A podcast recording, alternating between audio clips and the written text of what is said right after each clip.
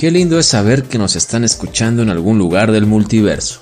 Ponte cómodo porque este espacio es para que te relajes y para que vivas un momento ameno. Bienvenido a este programa de Fotograma Clave, un episodio más, el número 12 de la segunda temporada, número 38 si es que no me falla mal a la cuenta. Y eh, recuerden que este es el espacio para hablar de las cosas que a todos nos gustan, es decir, películas, series, animación, videojuegos, libros, todo lo que lleve consigo una historia. Así que relájense y pónganse cómodos y disfruten de este episodio en el que hoy me acompaña mi amigo Omar Cueva. Hola Omar, ¿cómo estás? Hola Kevin, hola a todos los que nos escuchan. Realmente un placer volver a estar en este espacio ahora en la segunda temporada y nada, ah, vamos, tenemos temas muy interesantes el día de hoy y vamos a compartirlos. Sí, sí, hay algunas cosillas que compartimos en aficiones, en gustos y vamos a ver cómo nos ha ido consumiendo este tipo de, cosas. Así que aquí comienza Fotograma Clave, el podcast escuchado por la gente más linda y más sexy de todo Internet. Ya lo marcaste, Omar. Estuviste en la primera temporada y ahora estás en la segunda temporada. De hecho, tú fuiste el primer invitado del de fotograma clave del podcast. No sé si eso sea digno de orgullo o no, o digno de ser relevante o capaz de avergüenza. Te voy a llegar a avergonzar en algún momento, pero fuiste el primer invitado de fotograma clave allá en el episodio 2, la casa de Bolívar, donde hablamos sobre la casa de papel y Bolívar, allí con Emily en ese momento que nos acompañaba a hacer el podcast. ¿Qué ha sido de tu vida durante todo este tiempo, Omar? Pues realmente recuerdo ese, ese episodio fue épico porque estábamos empezando eh, un proyecto genial que tienes, eh, un proyecto buenazo. Y mi vida de ahí acá, eh, llena de trabajo, de, de, ocupaciones, como creo que la mayoría, y también tratando de sobrellevar esta cuarentena, tratando de aprovechar el tiempo al máximo y bueno, creo que más que cuarentena, ciententena o como se lo llame, porque ya vamos más de 100 días en estas circunstancias y va para largo. Sí, exactamente. Hasta que no llegue una vacuna, creo que y que, y que se pruebe que sea eficaz también, porque no podemos decir que la primera vacuna que llegue va a ser la que nos salva.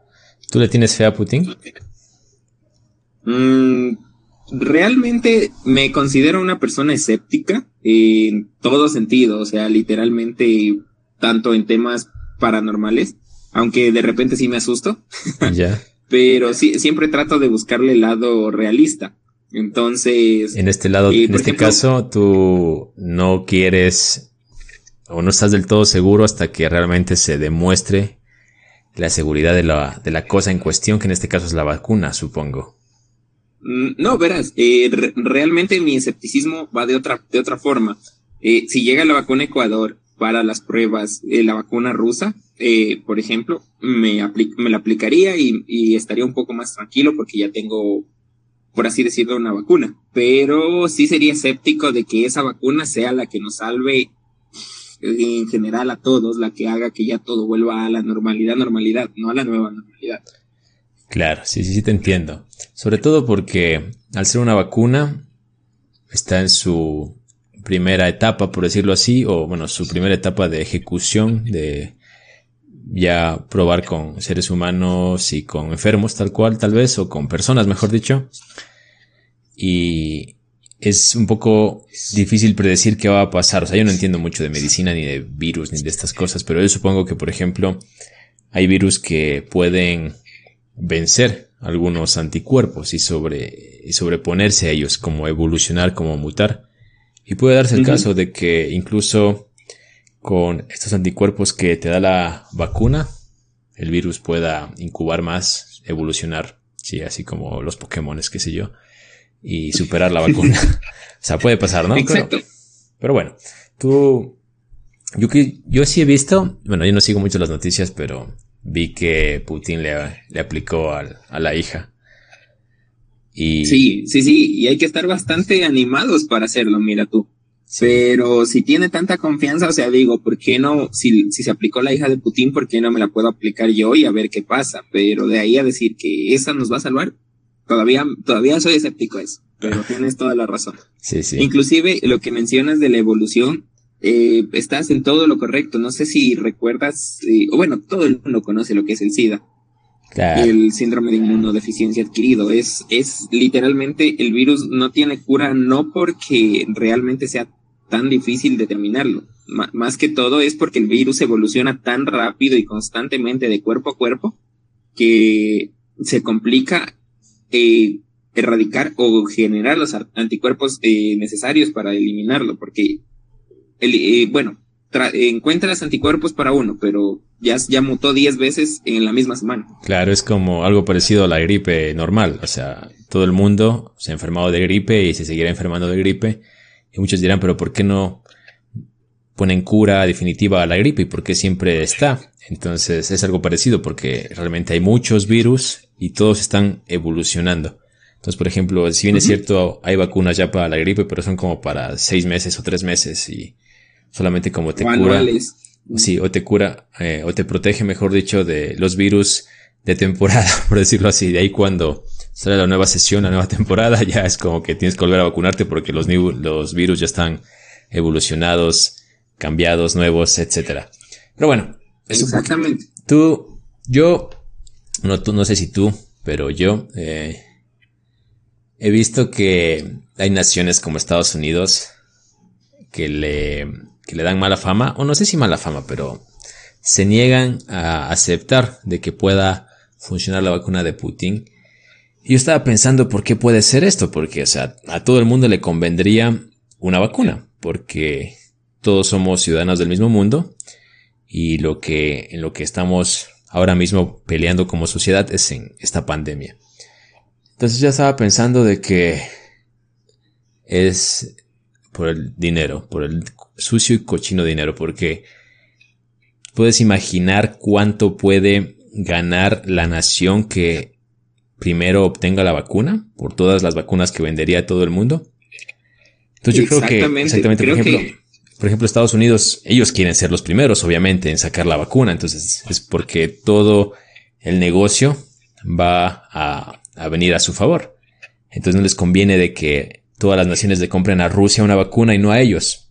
Porque lamentablemente, y aquí sí tengo que decirlo, estamos tan podridos como sociedad que importa más, o a los líderes les importan más sus propios bolsillos que la salud en general. Pero bueno, es lo que hay, ¿no? Es con lo que vivimos hoy en día. Sí, realmente. Y si tú te pones a pensar, estamos, no sé, llevándolo un poco más al tema geek, eh, para hacer una, una ejemplificación, por así decirlo. Eh, no sé si todos, bueno, creo que muchos han visto la película de Guillermo del Toro de 2013, Pacific Rim. Ya. O Titanes del Pacífico en español. Eh, cuando vemos a una sociedad humana que realmente se une contra una amenaza en común se une, y vemos a, literalmente a naciones sin fronteras, donde japoneses, estadounidenses, chinos, crean lo que sería una especie de vacuna gigantesca contra esto, este virus llamado los kaiju. Eh, en lo que, pero en la entrega nos damos cuenta un poco también lado económico de esto, ¿no? Eh, con la, eh, con, con la creación de laboratorios privados y todo. Y el tema de los laboratorios privados, obviamente, es cada quien jala más agua a su molino. O sea, si es un laboratorio de Estados Unidos, va a llevar el, los ingresos económicos a Estados Unidos. El tema de Moderna, cuando Estados Unidos, cuando Moderna anunció que ya tenía los anticuerpos, porque no creó, no anunció la vacuna, pero sí anunció que ya logró identificar y crear los anticuerpos necesarios para combatir el COVID. Y las acciones de la empresa se dispararon, eh, aumentaron demasiado. Eh, y realmente esto es lo que trató de hacer también, eh, contrarrestar con el, con el anuncio Putin. Entonces, es una especie de, de, de, guerra fría de en vez de la carrera espacial es la carrera contra para la vacuna contra el COVID. Y sí, como, como tienes toda la razón, estos son eh, intereses puro y duro económicos. Sí, sí, sí. A propósito de Pacific Rim, que ya está en Netflix, la vi recién que la subieron a esta plataforma. No sé cuánto tiempo lleva, pero creo que la subieron recientemente acá. Sí, sí, sí. Entonces, para quienes quieren, pues, enterarse más o constatar lo que acaba de decir Omar, pueden ir a verla, está en Netflix. Y a propósito de Netflix, ¿qué has visto en esta pandemia? Porque el estar encerrados o el poder salir poco, sí da la chance a los que nos gustan las historias de consumirlas más en plataformas como Netflix o eh, incluso videos en YouTube o cosas así. Exactamente. Eh, te comento, empecé eh, la pandemia con un montón de películas. quería acabar películas que tenía a medio ver por el, por el tema de las ocupaciones. Pero cuando, cuando quise continuar ya con series, pasé a, no sé si muchos o pocos conocerán lo que es Claro Video. Eh, por suerte, tengo la oportunidad de, de usar Claro Video y, y, me enganché con Malcolm in the Middle. Ya. Terminé, terminé la serie dos veces, literal. La, la terminé y la volví a empezar porque quería recordar cómo empezó de nuevo y otra vez me enganché y fui de largo. Eh, y realmente te das cuenta de, de lo que puedes lograr, porque ya después de esto, pues ya uno se pone a investigar y, y se da cuenta que, por ejemplo, eh, todo fue grabado una, una cámara y todo lo que puedes lograr al contar una historia bien contada. A ver, a ver, a ver. Espérame un ratito, espérame un ratito, Omar. Para la gente que nos está escuchando, estamos grabando por Telegram y ahorita el internet nos jugó una mala pasada que no se te entendió la última frase, no sé si puedes volver a repetirla. No voy a editar porque quiero que salga lo más natural posible este podcast, así que si escuchan errores como estos o nos trabamos o tosemos o pasa un carro, no sé, sabrán entenderlo.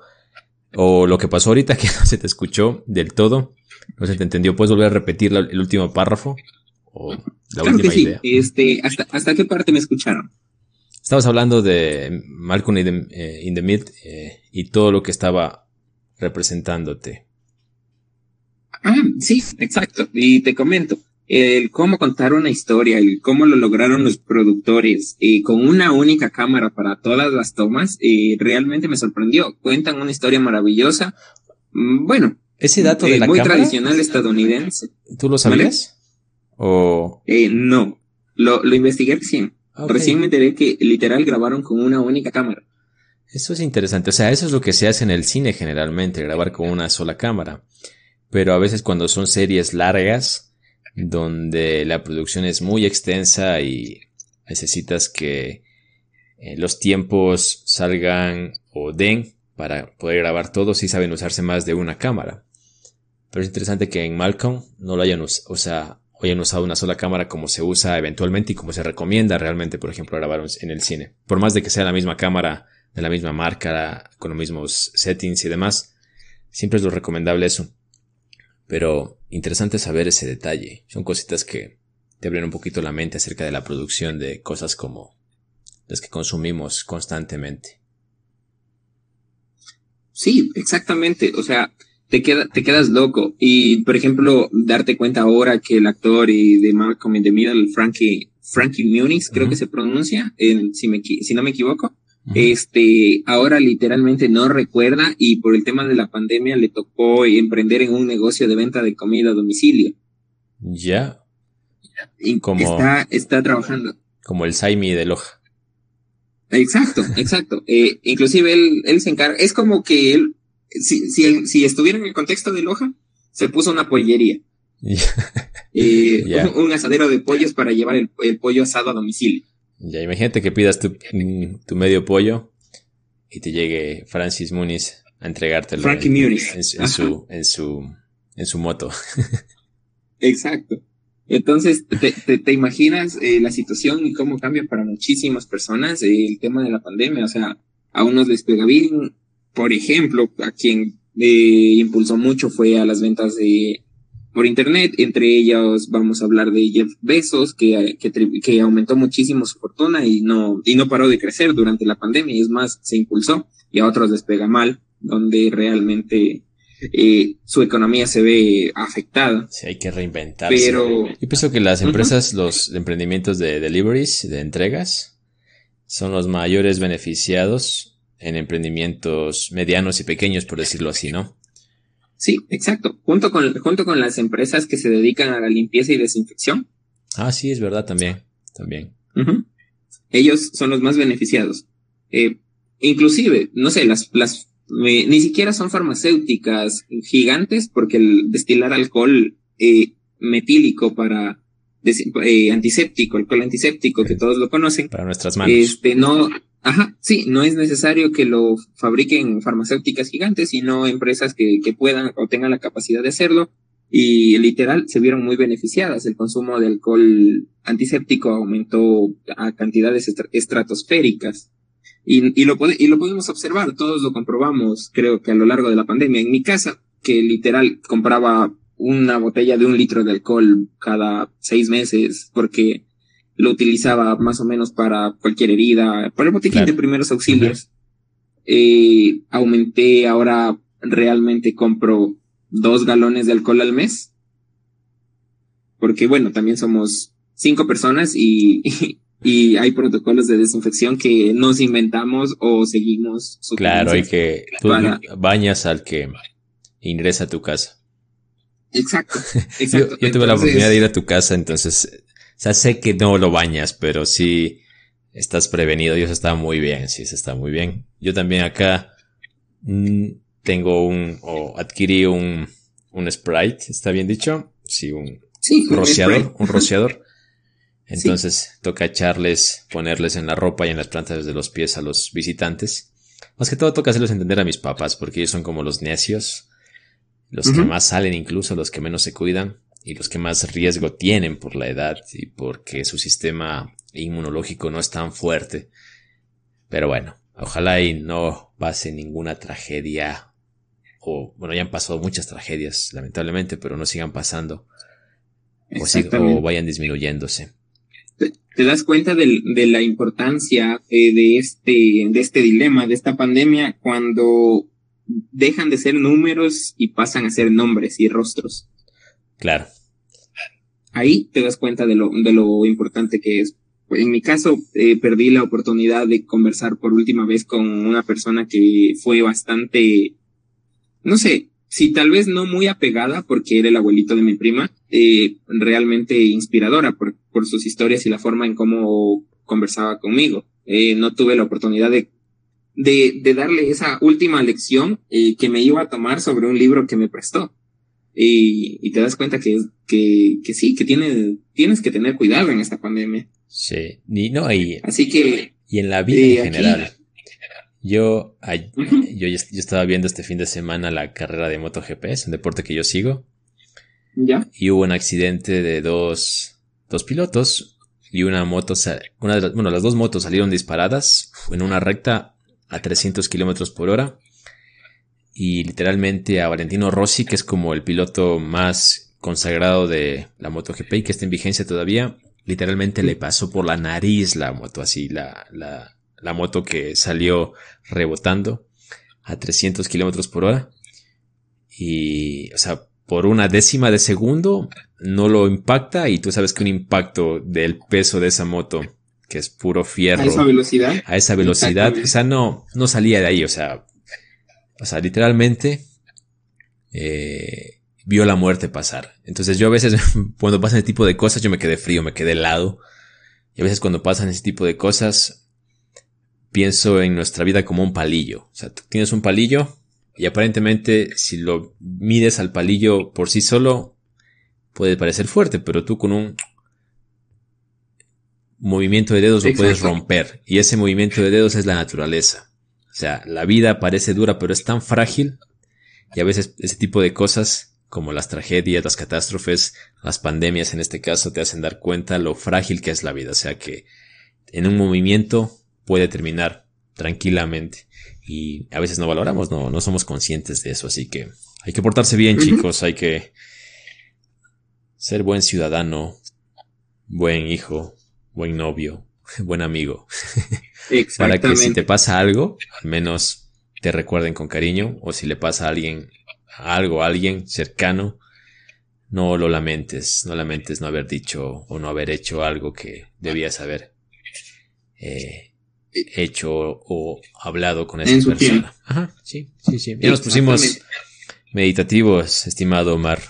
Relajémonos un poco porque... Bajémosle un poco al tema de la pandemia, vamos, eh, vamos viendo y, y continuando creo que con el tema de, de Netflix, no sé si, si, me, si me pasó solo a mí, pero creo que creería o me atrevería a decir que aumentó también el número de, visitas a películas relacionadas al tema, ¿no?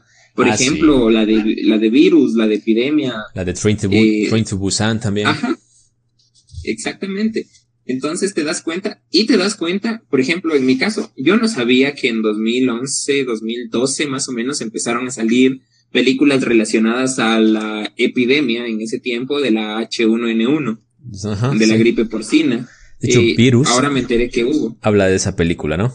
Una película coreana, si no estoy mal. Sí, exactamente. Y sí, sí, sí. Y quien la ve, o sea, es como un calco muy parecido de lo que está pasando hoy en día. O lo, lo que pasó sobre todo al inicio, mejor dicho, de la pandemia. Porque ahorita, este, al menos aunque la pandemia no, no se ha ido, ya como ciudadanos al menos nos hemos educado un poquito, al menos la mayoría, o sea, por ejemplo andamos en las calles con mascarilla, con nuestro gel, mantenemos ciertas distancias, cosas que al inicio de la pandemia no estábamos del todo educados y hacía que el virus se propague más o con más velocidad, aunque eh, los contagios siguen habiendo y ah, quizá a una escala similar, pero al menos tú estás un poquito más tranquilo porque conoces cómo actuar al respecto. Pero bueno, esa película es como un calco tal cual de, de cómo una enfermedad se puede disparar en números de afectados y afectar a una sociedad y causar un caos. Por ejemplo, al inicio de la pandemia, ¿te acuerdas que la gente salía corriendo al supermaxi o a los supermercados a comprar comida porque creían que se iba a acabar, que íbamos a estar encerrados como si fuese una eh, ley marcial la que se nos haya impuesto. Un apocalipsis inclusive. Un apocalipsis zombies. Y ya estaban ya viendo quiénes eran los más fuertes para pelear contra los zombies. los zombies, literalmente. Y, y me pongo a pensar, al, al haber visto estas ideas y exactamente tú como lo dices, todas estas historias y la adaptación del ser humano a la pandemia, me, mi mente vuela, mi mente imagina las producciones, las historias que van a contarse después de la pandemia, inclusive en honor a muchas personas que ya no están o personas que tal vez vivieron en carne propia, pero creo que se viene contenido audiovisual fuerte en base a esto. Sí, sí, sí, sí, no, de ley, de ley, o sea, todo ese tipo de cosas, eh, por ejemplo, las guerras, da mucho para contar, mucho para decir, mucho para inventar incluso. Y esta pandemia no va a ser la excepción. O sea, quizá ahorita mismo, porque todo está paralizado, Hollywood, eh, las producciones de televisión, todo está en un, en un, estado de pausa. Quizá inmediatamente no, lo vayamos a ver, pero seguramente no tardará en salir libros. Seguramente ahora mismo se están escribiendo libros, se están escribiendo guiones, tramas para películas, para series, que en los próximos 5 o 10 años sí o sí van a retratar lo que estamos viviendo ahora. Lo cual también estaría interesante porque eh, de una u otra manera el cine, los libros, todo lo que se registra en historias queda como un legado y recordatorio para las generaciones futuras. Por ejemplo, nosotros no tenemos ni idea de lo que fue la Primera Guerra Mundial, pero por los libros, por las películas lo podemos entender y más o menos hacernos una idea. Y la gente podrá hacerse una idea de lo que pasa ahora mismo y podemos nosotros presumirles a nuestros nietos. Nosotros vivimos eso, estuvimos encerrados. Exactamente. lo cual no es nada presumible en relación a los veteranos de la guerra, por ejemplo. Gente que... Nosotros salvamos el mundo desde las camas. sí, nuestros abuelos desde las trincheras. Exactamente. Pero bueno, está bien. Hay que salvar. Es curioso ver... Igual hay que salvarse. Inclusive es ver... Ajá. Inclusive es curioso ver cómo las personas se, se adaptan al entorno digital, que es lo que más nos ha mantenido bien, por así decirlo, eh, en base a la sé si te das cuenta, inclusive, y, luego voy a terminar el comentario con, con un aporte más. Este, eh, Betty la Fea, la novela de Betty la Fea en Netflix, entró al top 10 de, lo, de las series más vistas en Latinoamérica. Una de las series de Latinoamérica, telenovela, por decirlo así, telenovela barra serie. Yo recuerdo que ya tiene, o sea, hace 20 años aproximadamente se empezó a emitir. Y todavía se sigue hablando de ella y ahora con más fuerza, es verdad. Es verdad. Exactamente. Y te das cuenta que, por ejemplo, te soy muy sincero, es el comentario que iba a hacer. Eh, mi mamá la empezó a ver y, empezó a utilizar Netflix, algo que ella casi no lo hacía realmente. Y literal, ella no, no era de estar en plataformas en entornos digitales. Sí, generalmente las mamás, los papás son más de la televisión, de, de no quieren reaprender. Pero empezó a ver, por ejemplo, Betty la Fea. Te juro que me enganché con esa bendita novela. La, la, la maratoneé. Y, y luego, y como le adelanté algunos capítulos para saltar, por así decirlo, unas partes, porque... El relleno, digamos. No sé, cómo, exacto, el, el famoso relleno, como en todo buen anime. este, de hecho, las telenovelas no son la excepción. ¿Mande? De hecho, las telenovelas que pegan están repletas de relleno porque es lo que le da de, de, comer a la televisora. Entonces, sí o sí suelen darle más contenido, sobre todo las telenovelas que pegan, ¿no? Porque también hay el caso de telenovelas que no pegan y en cambio las, las acaban rápido, pero Betty la Fea sí, sí tiene su relleno y de hecho hubo como una secuela, una secuela, una secuela de, de Betty la Fea que se llamaba Incomoda, me recuerdo. Exactamente. y, y literal, eh, lo que a mí más me enganchó o me hizo buscar eso es que, en, eh, por ejemplo, vi un meme de la página oficial de Netflix Latinoamérica eh, que compartió a través de su cuenta de Twitter, que era sobre eh, que exigían los usuarios ver series nuevas, pero se habían pegado dos o tres veces Betty la Fea. eso decía el meme. Entonces dije, chuzo, mira el hype que, que, te da una novela de hace 20 años cuando la historia está tan bien contada como, la, como lo hizo Fernando Gaitán, que fue su escritor un excelente escritor de la televisión colombiana. Es que para Latinoamérica, Betty la Fea lo que representó fue un quiebre, porque veníamos acostumbrados de telenovelas venezolanas, mexicanas, donde era drama puro y duro. Y llegó Betty la Fea, donde rompió estereotipos de que el guapo se enamora no de la linda, sino de la fea, de que la fea llega a sobresalir sobre, por sobre las chicas poderosas y guapas y con bastantes dosis de comedia y personajes muy variados y cada uno en su contexto bien, muy rico. Entonces, todo eso básicamente quebró y marcó un antes y un después, creo yo, en producciones de telenovelas latinoamericanas. exactamente. Eh, o sea, te deja, inclusive te das cuenta del exitazo que tiene esta novela cuando eh, prácticamente tiene eh, a todos los idiomas, doblaje especial y aparte tiene adaptaciones a distintos países. Tenemos adaptaciones a Brasil, a, Ucrania, Polonia, Rusia, Estados Unidos. Tenemos una adaptación mexicana que fue, por así decirlo, medianamente exitosa, tal vez no tan bien trabajada. Leticia. Ajá. Sí, Leti, la fea más bella, creo que se llama. A la fea más bella, sí, sí. Pero no, no, yo creo que nada como la original, o sea, en este caso sí, por más readaptaciones que hagan, creo que nada la superará.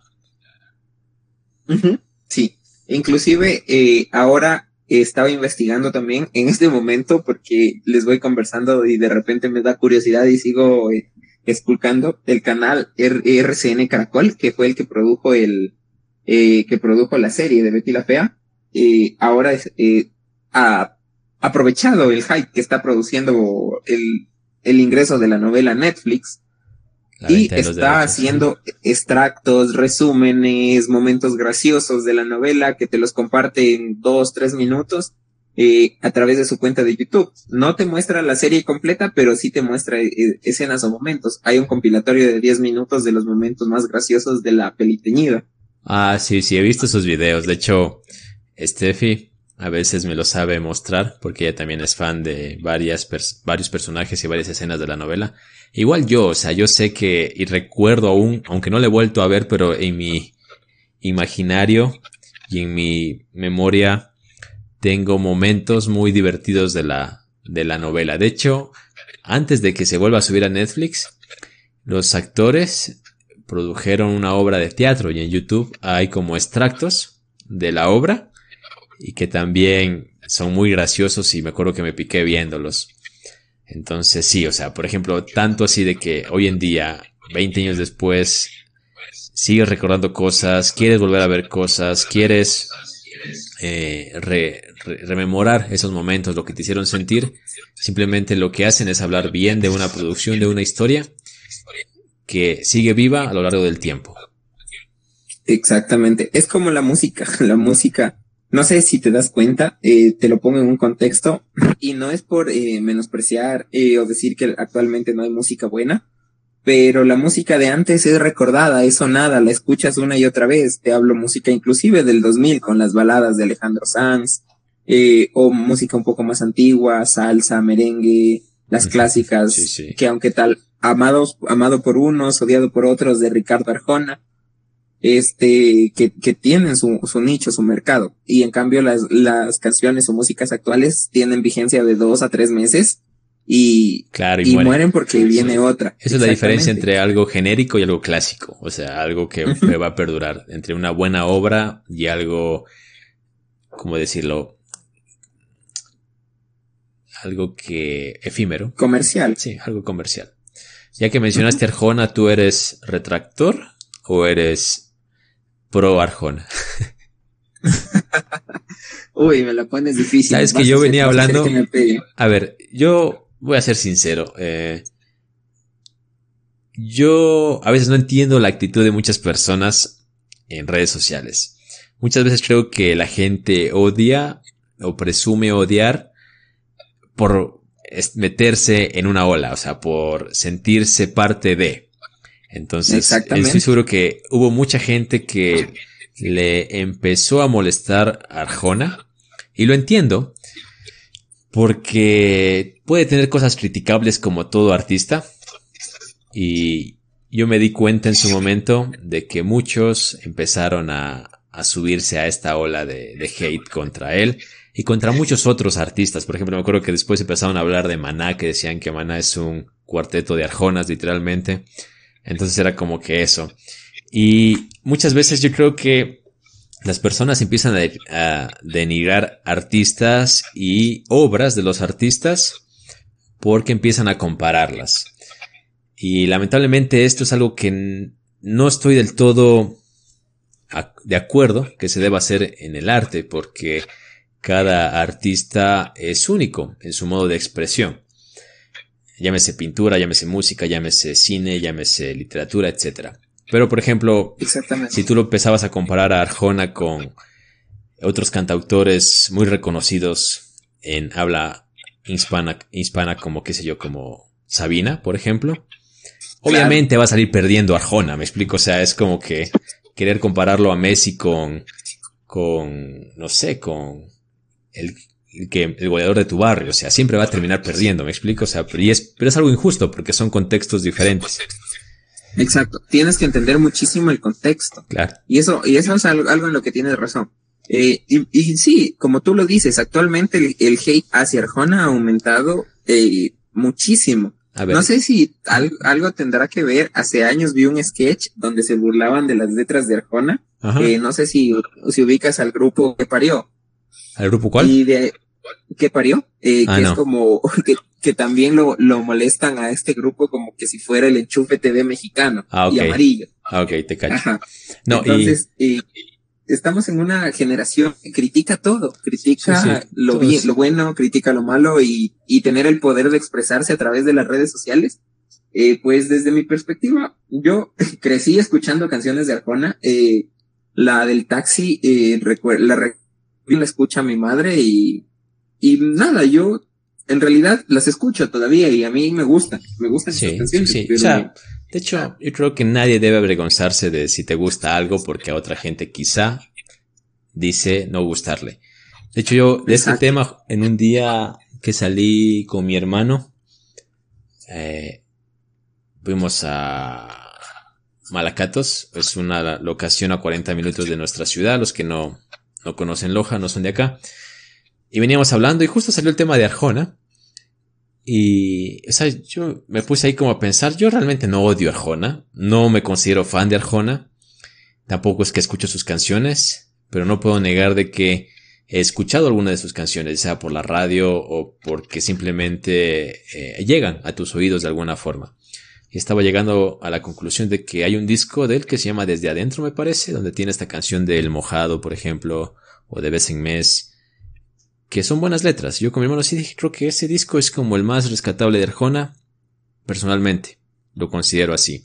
Y a propósito de la música, hay un canal, no sé si tú lo ubicas, y de paso aprovechamos para recomendar lo que se llama Shaun, ¿sí? Es de un man que analiza música que es bastante entendido. No ok, no, realmente no lo he escuchado, lo voy a buscar, gracias por la recomendación. Eh, a quien yo sí les, lo escucho realmente o veo sobre, sobre, análisis de música, ¿cómo se llama? Soundtrack, es S-H-A-U-N-T-A-T-R-A-C-K. Soundtrack. Es un español. Ok. Ahora mismo lo voy a, Sí, no, de hecho la recomendación. ¿Y sabes? Y de hecho, antes, antes de, perdón por interrumpirte, pero para terminar este tema, justamente hoy día de mañana me levanté y me salió como esta recomendación en YouTube y sale, eh, él es un man que entiende y te sabe de música, pero o sea, es una eminencia, o sea, yo no sé nada de música, pero lo veo a él y es como que digo, wow, este man cómo, cómo sabe todo esto y por lo que me doy cuenta es un entendido, un estudiado en el tema musical. Y eh, hay un video que recién salió que se llama Reaccionando a Panda. Entonces yo dije, lo voy a ver porque obviamente yo en mi juventud escuchaba bastante Panda. De hecho, a José Madero lo sigo todavía en su, en su rol de vocalista y como podcaster, porque dos nombres comunes realmente es una del, mi, mi, podcast favorito, literalmente, otra recomendación allí. Y él decía de que cuando dijo voy a reaccionar a Panda, los fans le empezaron a decir, no, no pierdas tu tiempo reaccionando a Panda. Entonces él se dio cuenta de que había tanta gente que quería que haga esto como gente que odiaba a Panda y que le decían que no lo haga. Y cuando él realmente lo escuchó, dijo, oh, la verdad no está mal. O sea, y de hecho rescató muchas cosas que consideraba buenas de la música de Panda. Entonces, Entiendo también, por ejemplo, de que hay muchos hates de esta banda como de muchos artistas que están allí simplemente por el deseo de querer odiar a alguien o a algo. De querer, no sé, hacerse sentir o ver importantes, como diciendo, ah, mírame, yo no escucho eso, sí, eso no, no está bien, no es bueno. Y luego ves a alguien que realmente sabe de música, que estudió de música y dice, no, realmente no está mal, está bastante bien, tiene muchas cosas muy buenas, y es como que te cambia un poco la perspectiva, ¿no? Como que a veces odias algo porque alguien, a alguien no le gustó.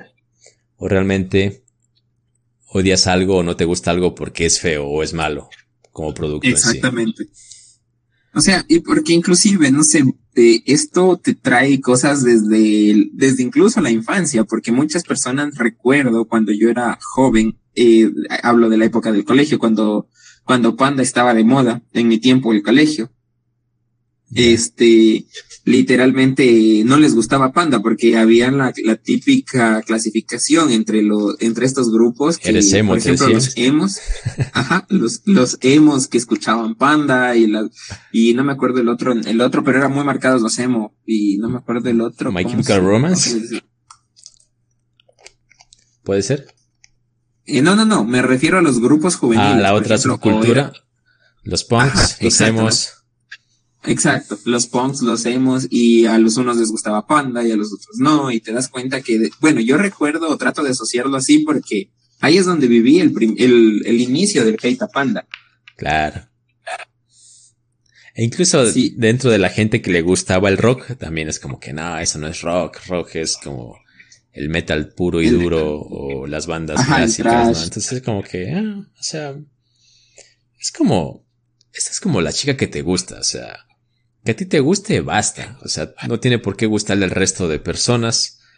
Y mejor que no le guste al resto. Claro, o sea, y, y de hecho, los gustos son tan subjetivos de que, y eso es lo bonito, de que algo a ti te puede gustar y provocar alguna sensación tan rica y tan eh, linda que te hace desear más, intentar escuchar más o ver más de esto o pasar más tiempo con esta persona. Pero es porque a ti te produce eso y eh, si a otra, a otra persona en cambio va a haber otras cosas que le atraigan, otras personas, otras canciones, otros libros, otras historias, otras películas, otras series. Y que muchas veces quizá los gustos se van a empatar con otros o con otras personas pero independientemente de que algunas coincidan, siempre vas a tener tu, gusto, tus preferencias y nadie te lo va a quitar, por más de que, la gente odie o ame demasiado otra cosa. Tienes toda, toda la razón. O sea, te toca. Y a la final, por ejemplo, antes de, de, cambiar de tema o de terminar esto, yo también quiero recomendarles a un youtuber, por así decirlo, aunque tiene más contenido en Facebook. Así que no sé cómo sería el término. Un influencer, digamos por así decirlo. Ajá. Eh, el chombo, no sé si lo han escuchado. No. Te lo dijo el chombo. Mm. Es igual una persona entendida de música que es más, por así le, voy a decir boricua, porque es centroamericano, no te estoy, no, no puedo aseverar en este momento de qué país es, pero los tiene acento. Los boricuas son de Costa Rica. Por lo que entiendo. ah, no, son ticos. no, los ticos son de Costa Rica, los boricuas son dominicanos. Los ticos son de Costa Rica. Puede ser. sí, dominicanos, de República Dominicana. Ya. Ya, pero bueno, centroamericano, caribeño, digamos. Ya, caribeño, exacto. Es eh, un influencer caribeño que te habla sobre música, te habla sobre estos temas y también hace análisis de cómo de Jona, del música antigua, porque la música actual no. Y mira que un dato curioso de eso Dice que es inclusive el proceso en el que te, te tocaba a ti eh, como persona para obtener tu canción favorita. Y es fácil que la valores más y que dure más tiempo. Muy bien. Y antes eh, la música se, se, reproducía en la radio. Y bueno, un montón de cosas más que pueden observar a través de eso. Les recomiendo que, visiten estos videos. Sí, ahorita que dijiste grabar música en la radio me acordé de un chiste que se da en un especial de comedia que quiero recomendar. De hecho, era una de las cosas de las que voy a hablar en el podcast de hoy. Quiero recomendarles un especial de comedia hecho por John Leguizamo, este actor eh, latinoamericano que básicamente está radicado en Estados Unidos desde hace mucho tiempo. Que por ejemplo trabajó con directores como Sebastián Cordero, el ecuatoriano, en esta película Ah, se me fue el nombre. Crónicas. Crónicas, sí. También sale en John Witch en la 1. Y el especial de comedia se llama John Leguizamo y la historia latina para idiotas. Recomendadísimo, se van a reír y sobre todo van a aprender mucho sobre historia latinoamericana y americana en general, desde la época del descubrimiento de América y un poco antes hasta la actualidad. Y a, pesar de ser una, un especial de comedia donde vas a reírte, no vas a evitar sentirte indignado por el maltrato que nuestra parte del mundo, nuestra, nuestros antepasados eh, han sufrido por, y siguen sufriendo hoy en día, por ejemplo, los latinoamericanos en Estados Unidos, con el gobierno de Trump, por ejemplo. Y me acordé porque hay una parte donde él habla de la hija y dice, dice, mi hija dice ahora sufre por tonterías, dice, sufre porque eh, se le acabaron las megas y no puede seguir escuchando Spotify. Dice, si, si, supiera cómo sufríamos nosotros para poder conseguir una canción, tocaba estar todo el día en la radio y esperar de que el locutor no meta la boca, no meta su voz en medio de la canción al momento de grabar. O sea, dice, realmente si comparas como eh, la evolución y las cosas que nuestra generación o las generaciones anteriores han vivido y las de ahora, o sea, realmente ves de que la vara está muy baja en cuanto a cosas que te molestan. Sí, como esta, por ejemplo, de la música. O por ejemplo el tema de películas. Antes para ver una película tenías que tener VHS, tenías que tener dinero para ir a alquilarla, rogar de que la película no esté, no esté alquilada en el videoclub y poder verla. Sí, ahora una película la puedes ver en Netflix si eh, a veces la puedes incluso descargar pirata de internet en un par de horas y ya la podrás ver. Entonces es como que muy diferente como ahora tenemos todo el contenido artístico a nuestra mano, a nuestro alcance literalmente. Y a veces porque se nos fue el internet o por alguna tontería estamos molestándonos. Y antes era como que totalmente lo contrario para poder conseguirla. Era rogabas y agradecías poder tenerla allí. Pero bueno, ya me fui. John Leguizamo y la historia latina para idiotas. Está en Netflix, dura una hora y media. Les va a encantar. Muy recomendada. Exactamente, inclusive aprovechando ahora la tendencia que tenemos en TikTok, aunque no sé si, si muchos lo, hayan visto, eh, y este famoso de un estadounidense entrando a TikTok, eh, los argentinos con el mapa del mundo para enseñarles geografía. no sé si, no sé si has visto esta tendencia. Es graciosa porque literalmente eh, entran los, los estadounidenses a la página Omegle y, y, y, ya sabes que esta página te permite interactuar con personas de todo el mundo indistintamente de si los conoces o no, si tienes algún lazo anterior, por ejemplo, Facebook, que necesitas activar una amistad. Y literal, eh, los, los argentinos, empezó en Argentina, pero se extendió a Latinoamérica. Los latinoamericanos eh, les preguntan sobre países que existan, que conozcan en, en América. Y los, y los, y los estadounidenses se quedan como que, ¿what? ¿De qué me hablas si América es un país? O sea, no sé, Carolina del Norte, cosas así. Piensan que América es Estados Unidos. Exacto. Entonces ellos conocen a Estados Unidos como América. Y si tú les dices que que nosotros, los latinos, también somos americanos, incluso te cierran el chat, eh, te dicen que tú no sabes, que no conoces, que, no has estudiado. De hecho, de eso, de esas pequeñas problemáticas también te hablan en el monólogo que te digo, en el especial de comedia. Incluso se burlan de que cuando enseñan geografía en Estados Unidos, dibujan como América del Norte y luego dice, empiezan a dibujar América Central y empiezan a dibujar América del Sur. Bueno, América del Sur no importa, dice, porque ya ni en la hoja entra, me explico al momento de dibujarlo. O sea, desde ahí es como que les empieza a, valer madre realmente lo que es Latinoamérica. Realmente es como que la educación de Norteamérica está tan dirigida a favorecer a Estados Unidos y a discriminar a las demás naciones, incluso el mismo continente del que forma parte, que somos nosotros en este caso. Exactamente, y te das cuenta que Brasil, eh, en los mapas reales, no en el, globo, en el globo terráqueo como lo conocemos, sino los nuevos mapas, no sé si has visto estos datos curiosos, es, eh, si no del mismo porte, más grande que Estados Unidos en extensión territorial. Mm, no me he fijado, verás. Son nuevos mapas que se, que se diseñaron recién en estos años que, que, que ponen en contexto debido a la extensión territorial en base a números, ya que el globo terráqueo tiende a ensancharse. ¿Cómo, cómo llama? No, tiende a distorsionar el tamaño real de los países. Y tú te das cuenta que, por ejemplo, España y Bogotá y Colombia tienen casi un tamaño similar.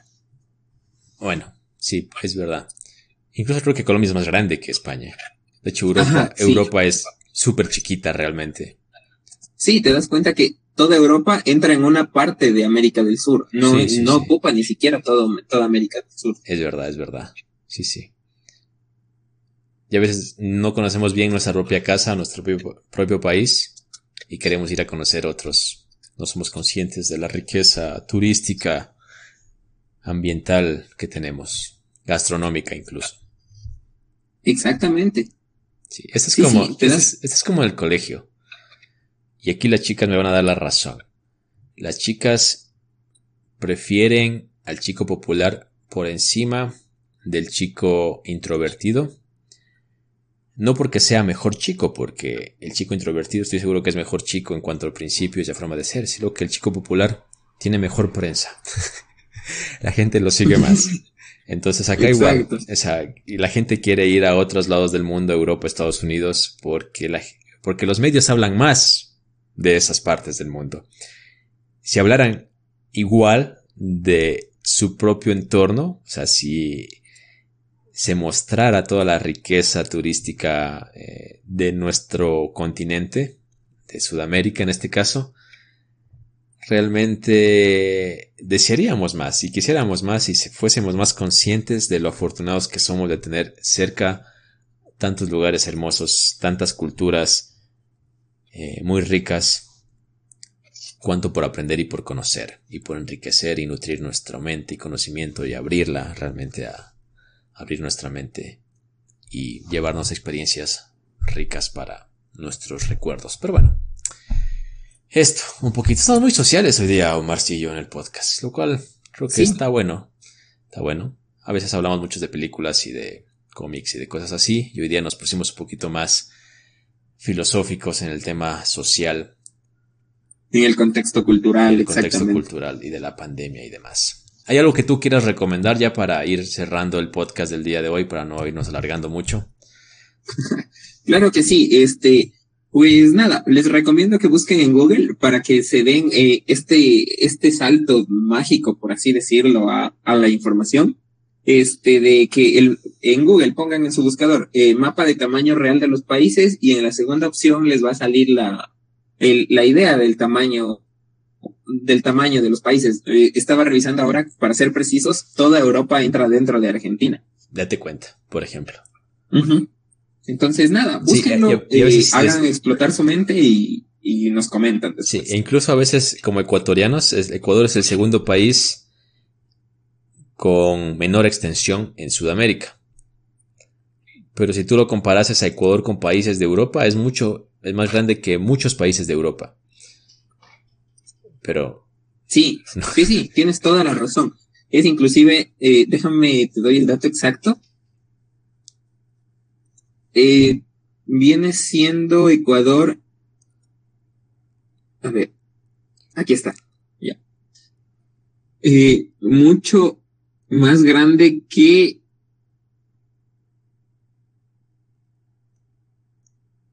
a Grecia. Por ejemplo. Y, y, si vamos a ponerlo, ajá, y si vamos a ponerlo en un contexto para que nos demos cuenta, sabemos que el Vaticano es un país, así que obviamente es más grande que el Vaticano, o más grande que Mónaco, que también es otro país. Sí, sí. o, sea, o, sea, creo que Loja es mucho más grande que el Vaticano en realidad. Y me refiero a la ciudad, ni siquiera a la provincia. Exactamente.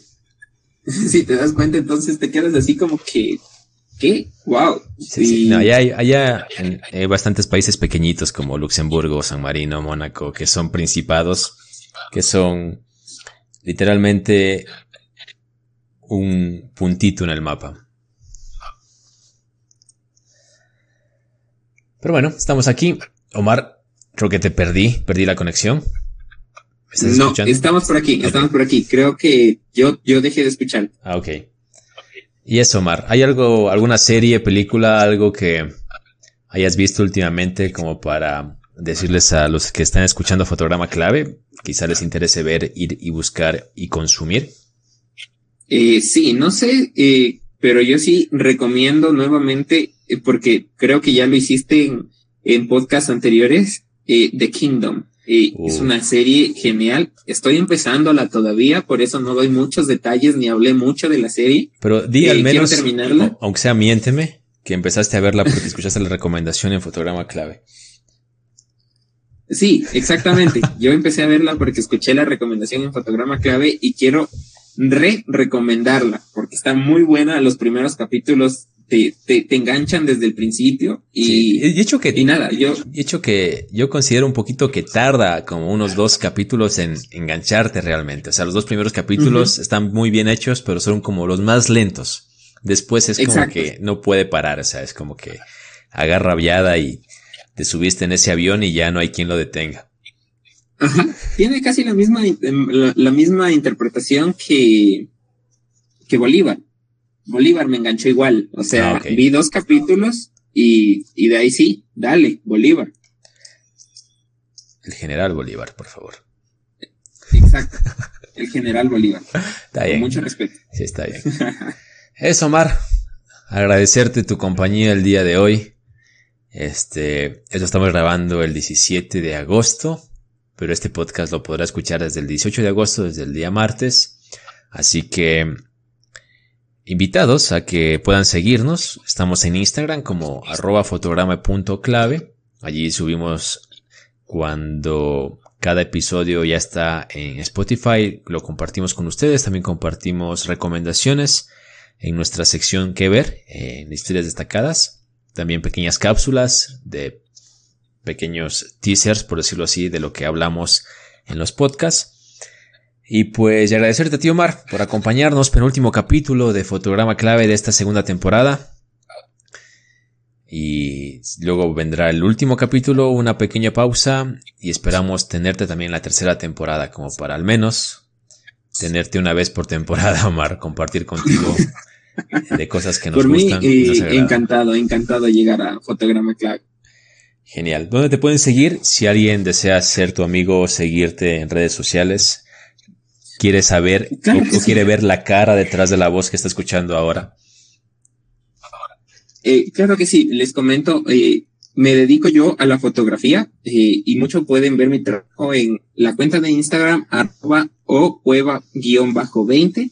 igual en Facebook me pueden encontrar como Marc Cueva y en Twitter también, aunque no estoy muy activo, como arroba o cueva 20 todo esto para que inclusive podamos conversar un poco más eh, si les si les gusta el tema de la cultura geek, este, entrar en debates o también el contexto cultural, por decirlo, eh, podríamos eh, entablar ciertas conversaciones. Y nada, muchísimas gracias por la invitación y a todos ustedes por tenernos esta paciencia, este gusto y habernos escuchado durante este tiempo. Sí, a mí también si me quieres seguir en Instagram tal vez, arroba Rafaelo con doble F y doble L punto KR.